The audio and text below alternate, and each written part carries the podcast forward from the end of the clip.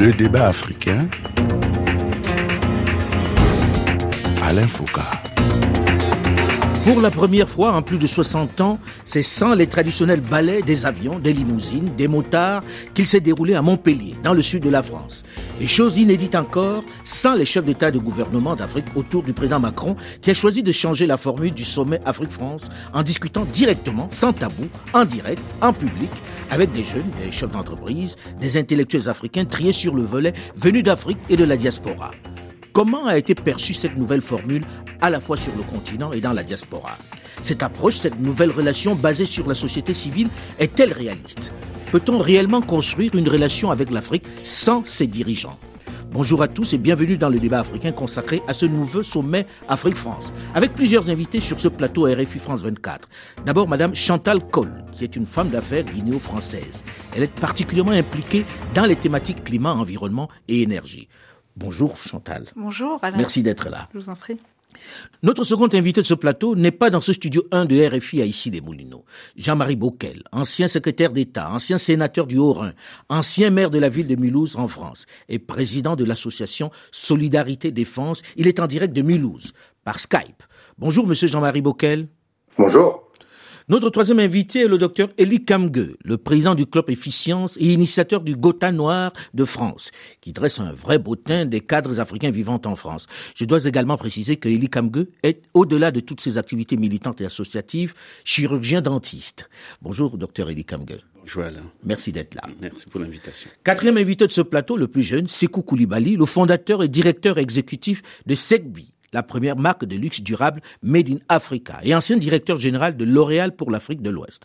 Bonjour Sekou Koulibaly. Bonjour Alain. Merci d'être là. Alors vous faites partie des jeunes, vous faites partie des jeunes cadres africains qui étaient invités à Montpellier au nouveau sommet Afrique-France et vous y avez certainement travaillé. Quel sentiment Comment avez-vous jugé ce sommet sans les chefs d'État? Alors moi j'ai énormément apprécié, mais c'est parce que d'abord j'aime bien quand on fait un pari sur euh, la jeunesse. Euh, je sens un changement et euh, on nous a mis à l'honneur, je trouve, au niveau de l'Afrique, en mettant en avant la culture et en mettant en avant l'héritage et ce dont on a en commun.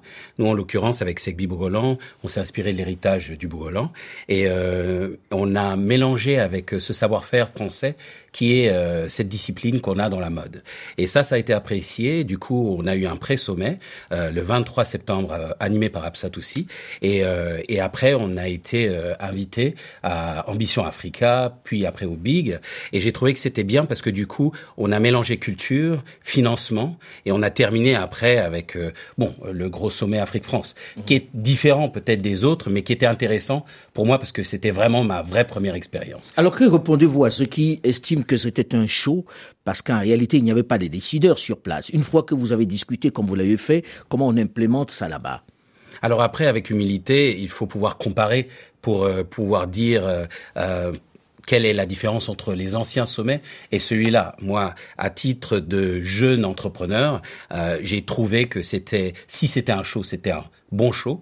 Et euh, étant donné que j'ai évolué pas mal en Amérique du Nord, j'ai trouvé que pour une fois, je voyais que on mettait les moyens, on mettait une belle production et que euh, c'était au service de l'Afrique et de cette relation France-Afrique. Je vois Chantal Cole qui rit quand vous dites une belle production. C'est tout à fait le mot, une belle production, peut-être à l'américaine, mhm. mais, euh, mais je suis beaucoup moins optimiste, je dirais, certainement dû égard, eu égard à mon âge, je suis un peu plus âgée je suis une quinca qui s'assume, donc euh, j'ai un peu d'expérience. Je suis euh, euh, c'est peut-être ça la nouveauté, c'est-à-dire de dire bon les quinquas, la méthode que vous connaissez, elle est dépassée, on va procéder autrement. Oui, mais on a été quadra avant, vous mm. aussi, Alain. Mm. On a tous été jeunes à un moment de notre vie et on voit tous les plus jeunes arriver. Euh, on mais avec des nouveaux paradigmes, avec des nouvelles choses. Oui. Peut-être que c'est le show qui fait marcher les choses aujourd'hui. Bah, peut-être que c'est le show, mais c'est peut-être aussi ce même show euh, qui nous a retardés. Il était fait différemment. Mm. Alors, euh, je reprends votre introduction. Vous avez dit pas de balai de motard, pas de voiture, et eh bien toutes ces économies-là ont été mises dans votre super production à Montpellier. Mmh. Donc, euh, et je pense que ça a coûté moins cher d'ailleurs d'avoir une, une super production comme ça à Montpellier plutôt que d'avoir euh, une dizaine de chefs d'État et une trentaine de chefs de gouvernement présents dans la salle, parce que n'oublions pas que quand lui reprocher, France invite, tout on le monde peut pas là. reprocher au président Macron d'avoir voulu parler à la jeunesse, ce que les gens demandent depuis longtemps en disant Et si on parlait enfin à ceux qui représentent l'avenir, on peut pas le lui reprocher quand même. Je ne pense pas que le problème soit à poser sur l'idée qu'on puisse reprocher au président de la République française de s'adresser à une jeunesse mhm. euh, africaine euh, qui est la nôtre. D'accord? Maintenant, je voudrais simplement attirer votre attention sur une chose. Euh, cette jeunesse africaine qui vit en Afrique, euh, Monsieur Koulibaly, il était DG euh, Afrique de l'Ouest, mhm. basé à Paris. Moi, il y a 25 ans, j'ai fait... Non, il n'était pas basé à Paris, hein. il était basé, au Ghana.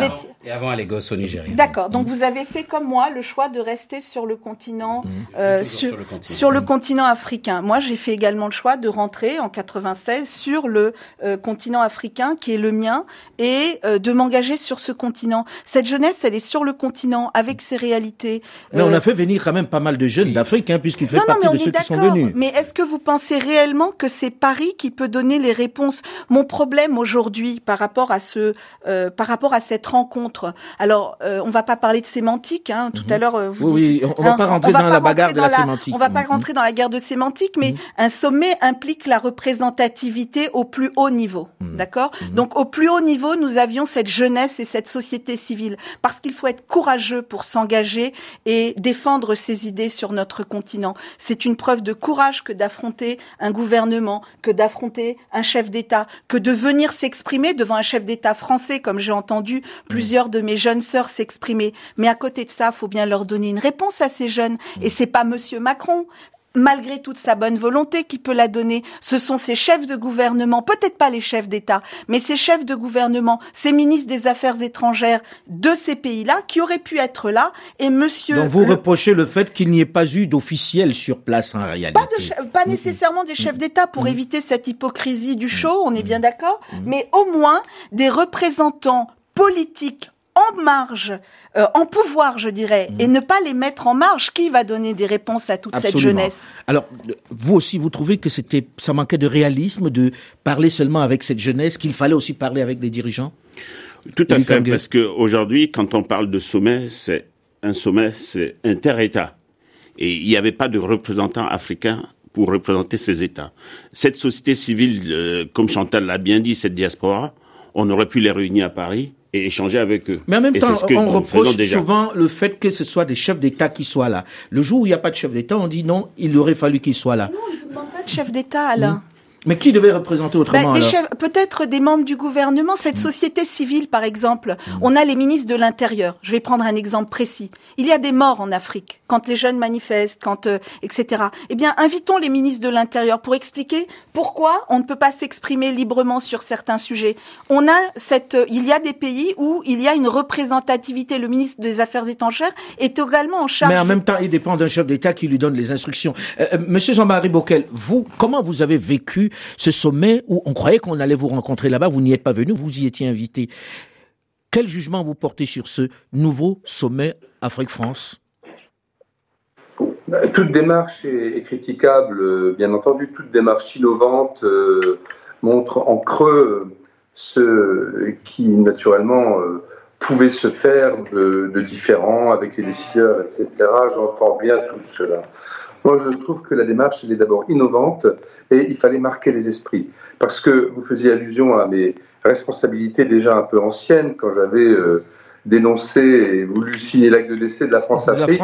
Mais ce qu'on a un peu oublié, c'est qu'au lendemain de cette déclaration, qui a eu à l'époque un certain écho et, qui m'a valu d'être débarqué, j'avais été soutenu dans un premier temps par le chef de l'État de l'époque, M. Sarkozy, et qui avait dans son discours aux ambassadeurs, à la fin de son discours, euh, m'avait demandé.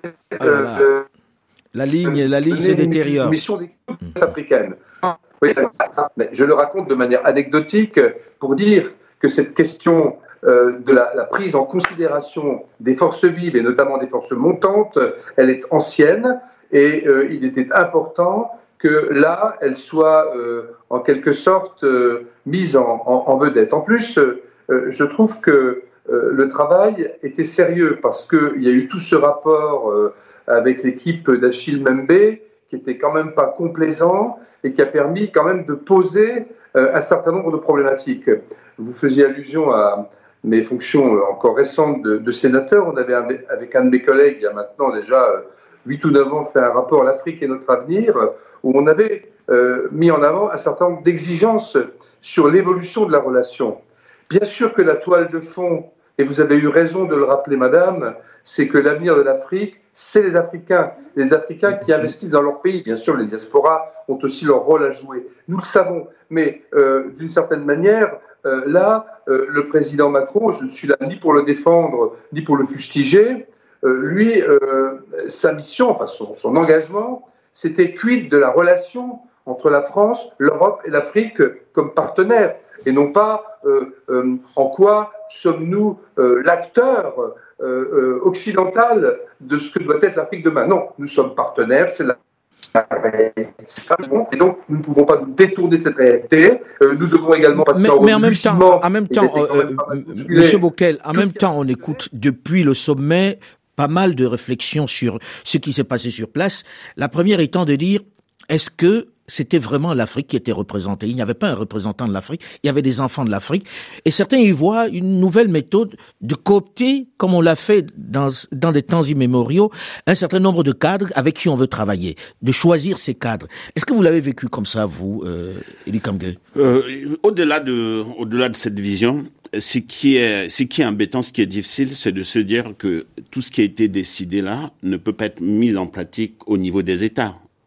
Parce que là, c'est plutôt quelque chose d'unilatéral entre la France. À quoi vous pensez qu'il ne peut pas être mis en pratique Parce que ces États n'étant pas représentés ne peuvent pas mettre en pratique un certain nombre de décisions qui ont été prises au niveau, au niveau de, de, de, de par la cette société civile et la diaspora qui a été représentée lors de ce sommet. Mmh. Donc c'est pour ça que on le dit et je, je vais dans le sens de Chantal, il aurait fallu qu'il y ait des représentants de ces États qui soient là pour pouvoir entériner ces, ces, décisions. Je suppose que dans les discussions, euh, euh, euh, Monsieur Koulibaly, je suppose que euh, il a été question de comment on implémente ce qui a été décidé. Toutes ces mesures qui ont été prises doivent se passer dans des États. Est-ce que vous en avez parlé avec euh, le président Macron? Alors moi, je n'ai pas eu d'échange avec le président Macron, mais j'aimerais revenir sur un point. C'est tout d'abord qu'il n'y avait pas que des jeunes. Il y avait des représentants de certains secteurs industriels mmh. qui ont leur boîte depuis plus de 25 ans. On voit sur plusieurs des chefs d'entreprise. Euh, ça mélangeait euh, tout type de, de classes de chefs d'entreprise, des entrepreneurs et euh, des hommes beaucoup plus établis. Il y avait à certains niveaux quelques représentants politiques et euh, j'ai pu voir euh, au niveau du Ghana et au niveau du Nigeria euh, beaucoup d'entrepreneurs qui opèrent sur place. Mmh. Donc euh, après, on peut toujours débattre et discuter de savoir quelle était la légitimité de chacune des personnes qui a été invitée, mais je peux vous dire qu'il y avait quand même de beaux représentants de l'Afrique au sommet France-Afrique. Dans le cadre de moi, mon intervention, euh, on a parlé, on a évoqué quelques éléments de recommandation dans nos colloques et, euh, et qui vont être partagés euh, avec les organisateurs du Sommet Afrique-France. Mais mon atelier était plutôt lié à la culture et à l'entrepreneuriat.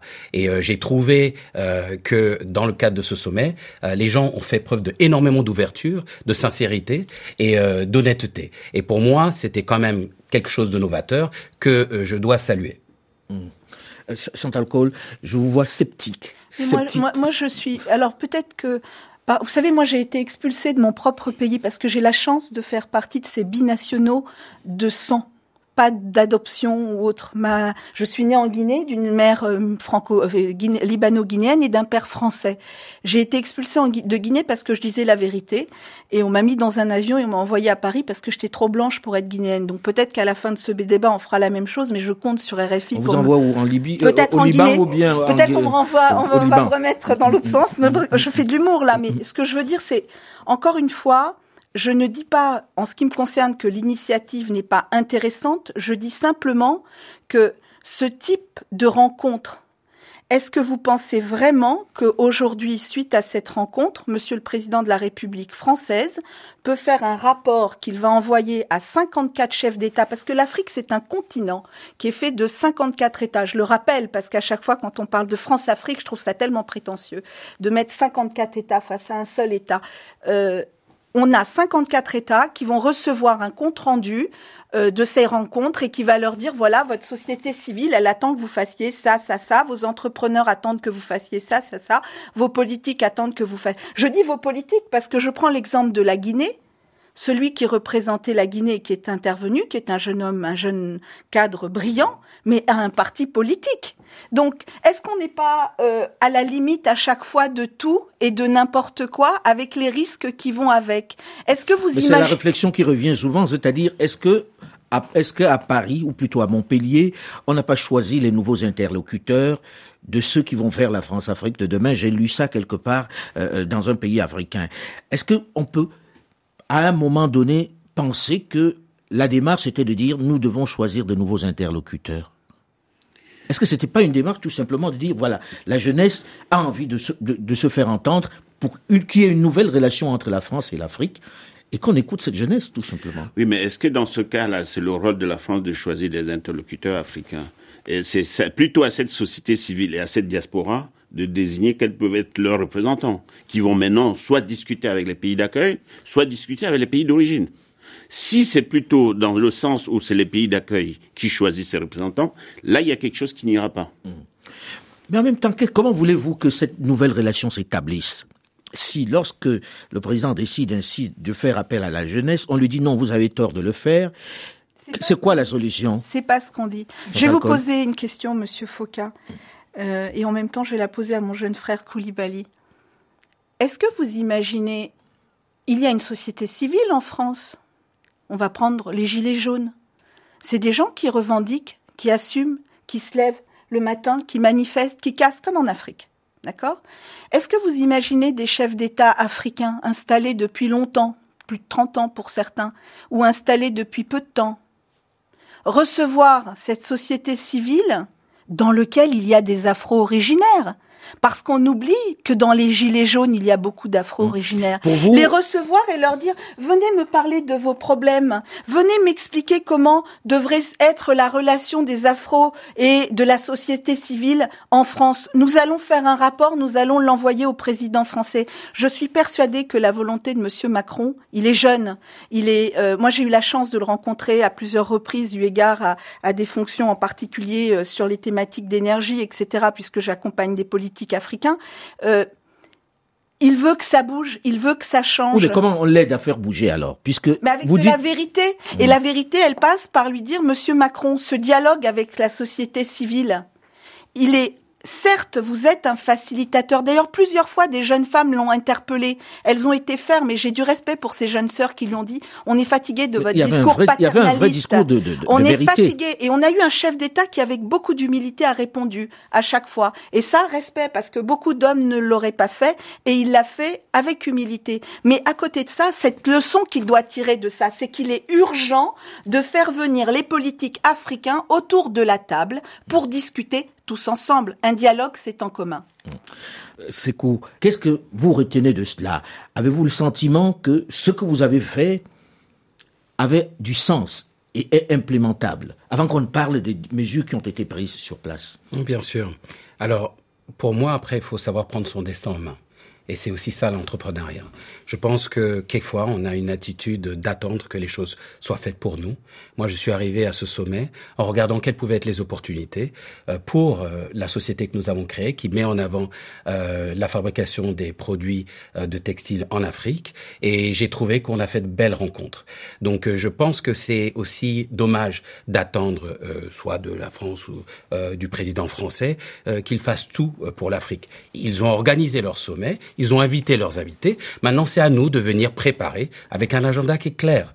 Donc, euh, et j'ai trouvé que les, les discussions étaient euh, euh, d'égal à égal et qu'on travaillait sur des, des, des projets. Va parler, on va en parler justement dans la seconde partie du débat africain des mesures concrètes qui ont été adoptées là-bas, notamment ce fonds pour le développement. Voilà, voilà, on en parle juste après une nouvelle édition du journal sur Radio France Internationale dans la seconde partie du débat africain. On se retrouve très vite. Restez à l'écoute.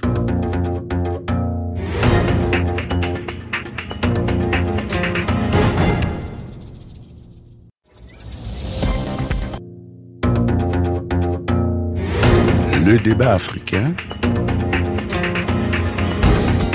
Alain Foucault. Que peut-on attendre d'un sommet Afrique-France sans les chefs d'État africains? Est-ce réaliste comme approche? Comment implémenter les résolutions adoptées sans leur aval? N'est-ce pas tout simplement la fin de ce grand rendez-vous qui symbolise pour beaucoup les vestiges de la France-Afrique? Bonjour et bienvenue à tous ceux qui nous rejoignent seulement maintenant dans la seconde partie du débat africain avec sur ce plateau plusieurs invités mais également un par Skype. D'abord, Madame Chantal Cole, qui est une femme d'affaires guinéo-française. Elle est particulièrement impliquée dans les thématiques climat, environnement et énergie renouvelable.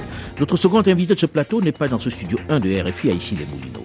Jean-Marie Bockel, ancien secrétaire d'État, ancien sénateur du Haut-Rhin, ancien maire de la ville de Mulhouse en France et président de l'association Solidarité Défense. Il est en direct de sa ville, Mulhouse, dans l'est de la France, par Skype. Notre troisième invité est le docteur Elie Kamge, le président du club Efficience et initiateur du Gotha Noir de France, qui dresse un vrai boutin des cadres africains vivant ici, dans le pays, en hexagone. Je dois également préciser que Elie Kamge, au-delà de toutes ses activités militantes et associatives, est chirurgien dentiste.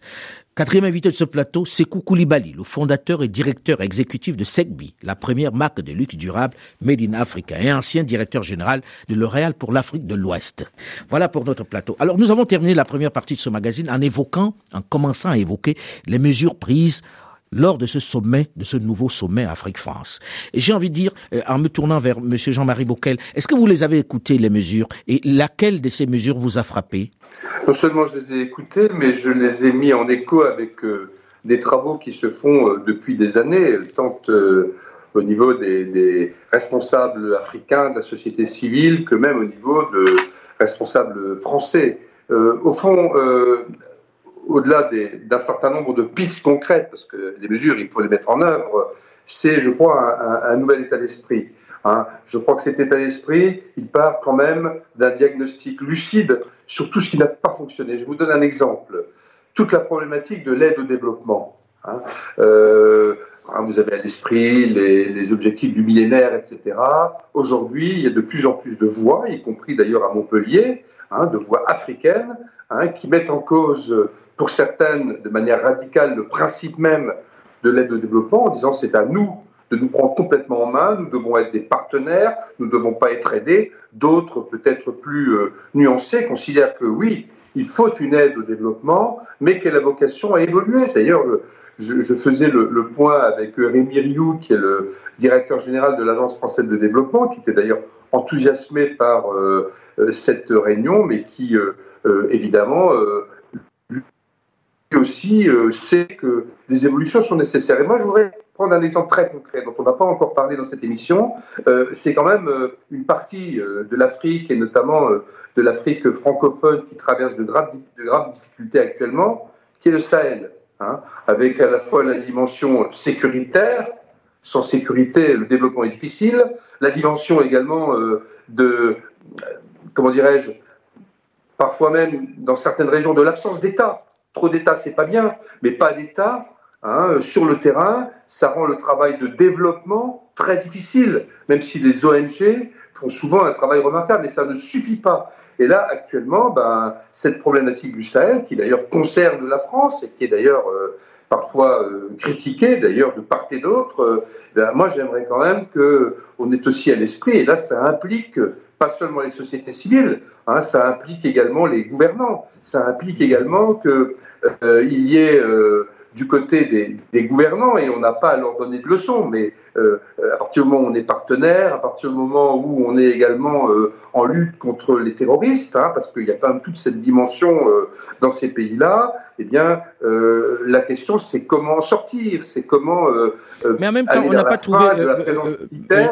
Jean-Marie Bockel, en même temps, sur place, on n'a pas donné de solution. Il n'y avait pas de solution. C'est un sujet qui était absent. Excusez-moi, mais comme je suis loin et que après, je... on en a peu parlé à Montpellier. C'était pas l'objet de Montpellier, mais c'était quand même en toile de fond. Bien. L'autre aspect, c'était la mise en avant de la diaspora. Alors, Elie Kamge, vous représentez le club Efficience qui représente une bonne partie de cette diaspora-là. Avez-vous le sentiment d'avoir été écouté et d'avoir été pris en compte? Euh, je pense que la, la, la, la réelle problématique, et Sekou le disait tout à l'heure, c'est le financement le financement de l'activité économique sur le continent. Et aujourd'hui, euh, quand on vu, quand on voit le flux des transferts d'argent de la diaspora, on est persuadé que cette diaspora est un levier d'investissement énorme pour le développement du continent. Mais de tout ce qui a été dit à Montpellier, on n'a pas travaillé sur les instruments, inventé un nouveau, trouver un nouveau modèle qui puisse permettre à cette diaspora d'apporter l'effort économique. Mais il y a eu la création d'un fonds. Mais c'est plutôt un fonds, un fonds d'innovation pour la démocratie pas pour soutenir les PME. Voilà. Et aujourd'hui, la problématique sur le continent, c'est soutenir les PME. Si on souhaite avoir les multinationales demain, ce sont les PME d'aujourd'hui. Et on sait aujourd'hui que sur le, le, continent, le financement n'est pas adapté aux PME, puisque 76% des PME ont besoin de financement et il n'y a que 49% qui ont ont des, garanties pour pouvoir donner aux banques. Et quasiment tous les types de financement qu'on présente sur le continent, c'est plutôt en dette, pas en capital. Et aujourd'hui, c'est ce, ce, sur quoi le club efficient travaille depuis 4-5 ans. Mais est-ce que, est que, est que, la diaspora elle-même ne peut pas créer un fonds Mais Justement, depuis 4-5 ans, nous avons travaillé sur cet instrument et nous sommes en train de créer un fonds d'investissement diaspora qui s'appelle Efficience Africa Fund. La société est déjà créée. L'idée aujourd'hui, c'est de capter une partie de l'épargne des diasporas et de l'orienter en soutien aux PME sur le, sur le continent pour créer des emplois, créer de la richesse et créer cette classe moyenne pourquoi n'avez-vous pas été pris comme partenaire si vous aviez déjà l'idée Est-ce qu'il était besoin de créer un autre fonds pour ça? Non, mais le fonds qu'ils ont créé, c'est autre chose. On est d'accord que Eli Kange mhm. parle et là, je, réalise, je réagis en femme d'affaires, en chef mhm. d'entreprise.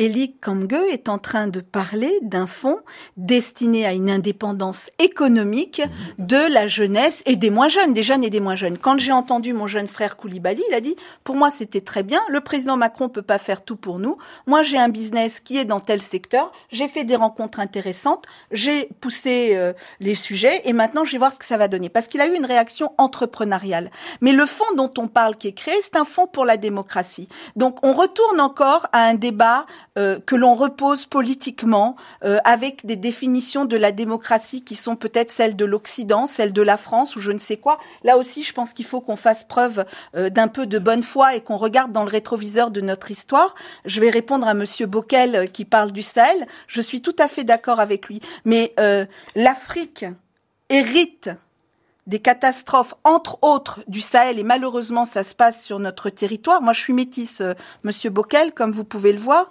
et mais c'est également grâce à une grande décision de la France contre la Libye que nous avons eu une montée comme nous la vivons aujourd'hui au Sahel. Je ne voudrais pas que l'on parle pas revenir là-dessus, c'est un sujet qui revient très souvent. Non, mais on est bien d'accord. Donc ça, c'est un sujet. Il était important quand même que mm. l'africaine la, que je suis et la franco-africaine que je suis puissent également rappeler que pour parler du présent et du futur, faut assumer son histoire et regarder dans le rétroviseur. Mm. Concernant le fonds dont parle Monsieur Kangue, c'est un fonds économique. Et a raison. L'Afrique ne peut se développer qu'en ayant les moyens de faire confiance financièrement à sa jeunesse. Sa jeunesse, elle est intelligente, elle est dynamique. Moi, je suis dans les télécoms, les jeunes Africains que nous sommes, quand les télécoms sont arrivés en Afrique, ils ont dépassé l'utilisation à celle de l'Occident. Nous le prouvons tous les jours. Je, je prends la mais, guide. Mais concrètement, revenons au sujet qui est le nôtre. On a beaucoup parlé économie, et à juste titre. Euh, là, il y a un fonds c'est juste pour la démocratie et l'innovation. Euh, comment vous jugez ça, euh, c'est Koulibaly c'est clairement pas euh, l'objectif ou on va dire l'intérêt que nous avons en tant qu'entrepreneurs. Euh, et je rejoins ce qui a été ce qui a été dit, mais je voudrais juste mettre l'accent sur l'importance de la diaspora pour la France et pour l'Afrique. Je trouve que c'est une richesse qui n'est pas exploitée et euh, que si on fait pas attention, cette diaspora peut se retrouver aux États-Unis, en Asie ou ailleurs. Donc c'est important de créer les conditions pour qu'elle puisse se développer et pour l'Afrique et pour la France. Et c'est là que je rejoins les mécanismes qui sont mis en place pour financer ce type de projet. La problématique à laquelle on est exposé par contre, lorsqu'on entend ce type de projet, c'est que lorsqu'on contacte euh, des instituts comme la BPI ou euh, l'AFD Proparco, on a, on n'a pas accès à ces fonds quand on est des jeunes startups. On nous demande en général trois ans d'opération. Donc euh, la question c'est est-ce qu'après trois ans on est vraiment une startup? On est sur des euh, niveaux d'investissement qui sont trop élevés pour de jeunes entreprises. Et souvent, après, lorsqu'on propose euh, la question, si on n'a pas d'entité légale en France, c'est compliqué. Donc dans le cadre de cette relation France-Afrique, il serait intéressant de financer des projets africain qui pourrait euh, avoir pour optique de d'exporter en France ou ailleurs, euh, autant que le financement de est-ce qu'il n'y a pas est-ce qu'il n'y a pas une contradiction euh, dans le discours lorsqu'on dit on veut être libre, on veut notre indépendance et on attend encore que Paris fasse quelque chose pour l'Afrique? Est-ce que il ne devrait pas y avoir une démarche même des Africains sans attendre les, les pouvoirs publics, sans attendre la France pour organiser cela? Est-ce que la diaspora ne peut pas directement contracter avec ceux qui sont au pays? C'est exactement ce que nous avons fait, ce travail depuis quatre ans pour la création de ce fonds d'investissement. C'est un fonds de diaspora, c'est pas soutenu par BPI ou par co ou autre. Mm. L'idée aujourd'hui, c'est de se dire, ben, nous sommes leaders dans les transferts d'argent sur le continent. Est-ce qu'on ne peut pas capter une partie? Je prends un exemple. Si on réunit 100 000 personnes à mettre 500 euros par mois, on lève 50 millions d'euros. C'est déjà. C'est, Commençons par 50 euros et tu lèves Très bien. 50 millions. Mais bon, mais tu, c'est quelque chose de faisable. C'est quelque chose de faisable à notre échelle.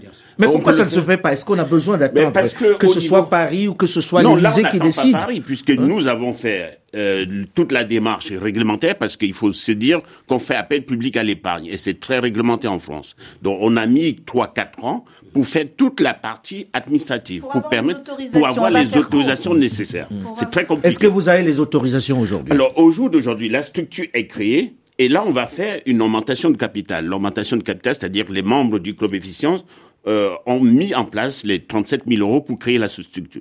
Maintenant, il faut faire une augmentation de capital qui va permettre donc à tout investisseur, et on fera appel à toutes les diasporas, toutes les bonnes volontés. J'ai envie de, comprendre, qu'est-ce qui faisait que ça bloque jusqu'à maintenant? Et est-ce que vous avez les papiers? C'est la structuration. La structuration est très complexe parce que c'est un fonds innovant. Les gens n'ont pas l'habitude. Mais pourquoi ne pas discuter avec les pouvoirs publics qui semblent manifester une certaine Mais ils sont envie puisqu'on a rencontré toutes ces, que ce soit la BPI, Proparco, l'Élysée, ils sont tous au courant. Dans, notre, dans, notre, dans nos approches, est-ce qu'on peut aussi se dire en toute vérité Vous m'avez dit quand j'ai accepté de venir sur le plateau que je pouvais avoir un on langage. On n'a jamais bridé personne. Voilà, qu'on pouvait avoir un langage de vérité. Moi, je vois Elie se débattre sur ce fond euh, depuis plus de quatre ans maintenant. Euh, je crois que j'ai été la première euh, quand il a lancé l'idée à dire moi je te suis. Euh, il y avait un grand joueur de football euh, ce jour-là. Comme on n'a pas beaucoup de temps, qu'est-ce qui s'est passé? Eh bien, la, Pourquoi ça marche pas? la paperasserie, parce qu'il est basé en France, ce hmm. fonds. Il est basé en France. Alors pour toute là, on a, là, on a, le, on a un, un, ancien sénateur, on a Jean-Marie Bockel qui est en ligne. Est-ce que ce n'est pas dans ce sens qu'il faut pousser pour que ce soit plus réel de la part des pouvoirs publics, permettre à ceux-là de gagner leur indépendance en leur donnant les documents nécessaires pour avoir un vrai fonds oui, et puis vous savez, euh, dans ce domaine, c'est un peu euh, aide-toi, elle. Euh, nous avions cette semaine, au niveau du groupement du patronat francophone auquel j'appartiens et avec nos amis de la CPME, une grande réunion à Paris, à la Maison des Arts et Métiers, avec principalement d'ailleurs euh, des, décideurs, des créateurs d'entreprises africains, qu'ils soient euh, euh, de la diaspora ou présents d'ailleurs à la fois en France, en Europe et en Afrique. Et on a été là vraiment sur des questions extrêmement concrètes, sur une capacité extrêmement concrète de faire bouger les lignes, de bousculer un certain nombre de freins administratifs, etc. le message que je veux faire passer en disant cela, c'est que mais euh, euh, les personnes sur le plateau le savent mieux que moi, c'est que unis, euh, organisés ensemble, on arrive à surmonter ce genre de. Monsieur Bouquel, je, suis désolé de vous interrompre là-dessus, ma question, elle est, elle est simple. Là, on a besoin de parler d'économie. Les gens ont envie de parler d'économie et ceux qui viennent là sont des chefs d'entreprise. Ces jeunes ont envie de parler d'économie. Là, on parle d'un fonds qui va rendre plus indépendants ces Africains-là, ceux de la diaspora. Est-ce que ce n'est pas par là qu'il faut, et ceux de l'Afrique aussi, est-ce que ce n'est pas par là qu'il faut commencer? Permettre qu'il y ait un vrai échange économique dans des conditions qui soient normales, tout simplement en leur donnant des papiers pour faire un fonds, un vrai fonds, qui ne dépende pas d'un État. Excusez-moi, mais je ne suis pas contre le fonds, mais avant que ce fonds ne se mette en place, il se passe déjà beaucoup de choses qui montent en puissance au niveau de la nouvelle économie, au niveau des start-up, au niveau de l'évolution de euh, l'économie informelle. Et donc, il y a un existant. Euh, ce fonds, ce sera pas l'alpha et l'oméga. Mais c'est déjà un début. C'est déjà un début parce que lorsque l'on euh, voit les, les, les, montants qui peuvent être élevés, c'est déjà un début qui permet juste l'indépendance, comme on l'a entendu à Montpellier, puisqu'ils disaient on ne veut plus d'aide.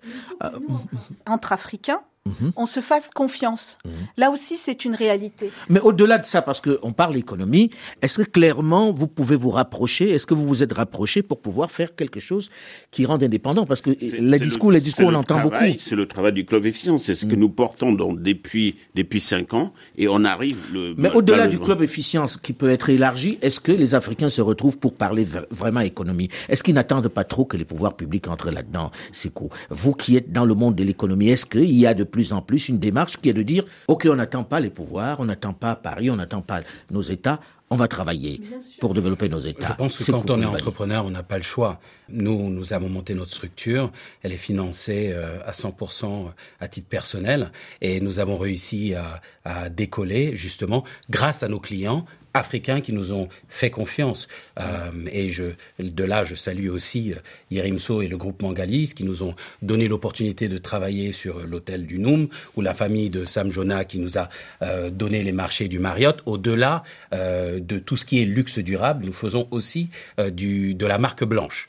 Voilà. Et je vais, je vais même, la marque blanche? La marque blanche, c'est tout ce qui est produit fabriqué, mais qui ne porte pas d'autre marque. Mmh. Et, et, et je veux aussi insister sur le fait que initialement nous avions un business plan avec euh, de l'export France et États-Unis, mais je dois remercier aussi les, boutiques. non, non, non, non, non, non, pas, pas du tout. J'insiste, j'insiste sur le fait que c'est des, c'est des Africains et euh, des clients africains qui nous ont permis d'être là où nous sommes maintenant. Après, nous pourrions décoller encore plus si nous avions les bons outils financiers. Et c'est et c'est là que je suis content de faire cette belle rencontre. Je, je voyais Chantal qui, qui, qui oui, parce que quand on parle d'économie en Afrique, moi je suis sur le continent, comme vous le savez, j'ai des entreprises. Aujourd'hui, quand vous allez emprunter dans une banque pour un jeune chef d'entreprise en Afrique, on ne parle pas des taux à 1, 2 ou 3 comme vous les voyez en France.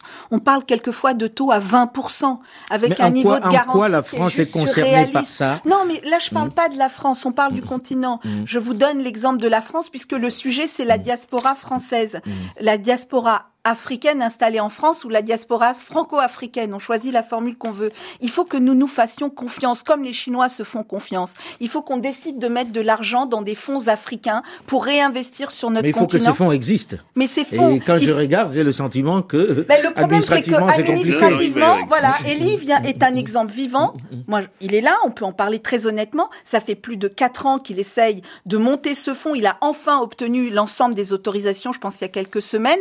Et d'ici dans les dans les heures à venir, je crois, ça va être officiellement lancé, donc euh, euh, on peut l'annoncer. Donc aujourd'hui, mais il faut que nous, en ah. tant qu'Africains, on se fasse confiance, qu'on n'ait pas peur de mettre de l'argent dans un fonds africain pour les Africains et avec les Africains. Notre continent ne se développera qu'avec nous. On a beaucoup entendu ça à Montpellier et on a entendu le fait que les gens n'avaient plus besoin d'aide. Est-ce que ça ne veut pas simplement dire qu'il faut en finir avec ces rendez-vous-là? Est-ce que ça se justifie vraiment encore aujourd'hui un sommet Afrique-France? Je pense que euh, euh, un sommet Europe-Afrique ou France-Afrique, ça se justifie. Il y a des relations inter-États, ça a toujours existé. Euh, bon, largement Mais il faut parler business. Il faut parler business, comme les Chinois, comme les Russes, comme les Indiens. Je pense qu'il peut y avoir un peu de politique et à la marge, parce qu'il y a quand même des accords bilatéraux et autres qu'il faut entretenir.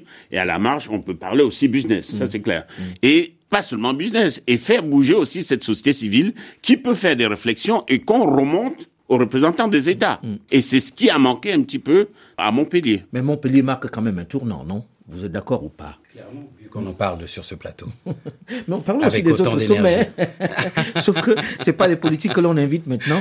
C'est Moi, j'avais l'impression, je vais peut-être choquer dans ce que je vais dire, mais j'avais presque l'impression que M. Macron, il était aussi, et chapeau à lui, en campagne électorale, parce que cette diaspora, elle vote. Elle vote et elle vote en France. Pas toujours, hein, mais ils sont pas si nombreux que ça finalement quand on regarde ceux qui sont binationaux. Merci en tout cas d'avoir accepté de venir en débattre ici. Et puis bon courage. On espère que la prochaine fois ce fonds existera. Hein. en tout cas que les Africains se seront pris en main. Fond. Voilà. bon courage. Le débat africain s'est terminé pour aujourd'hui. Olivier Raoul, Delphine Michaud et Alain Foucault, nous vous donnons quant à nous rendez-vous la semaine prochaine, même heure, même fréquence.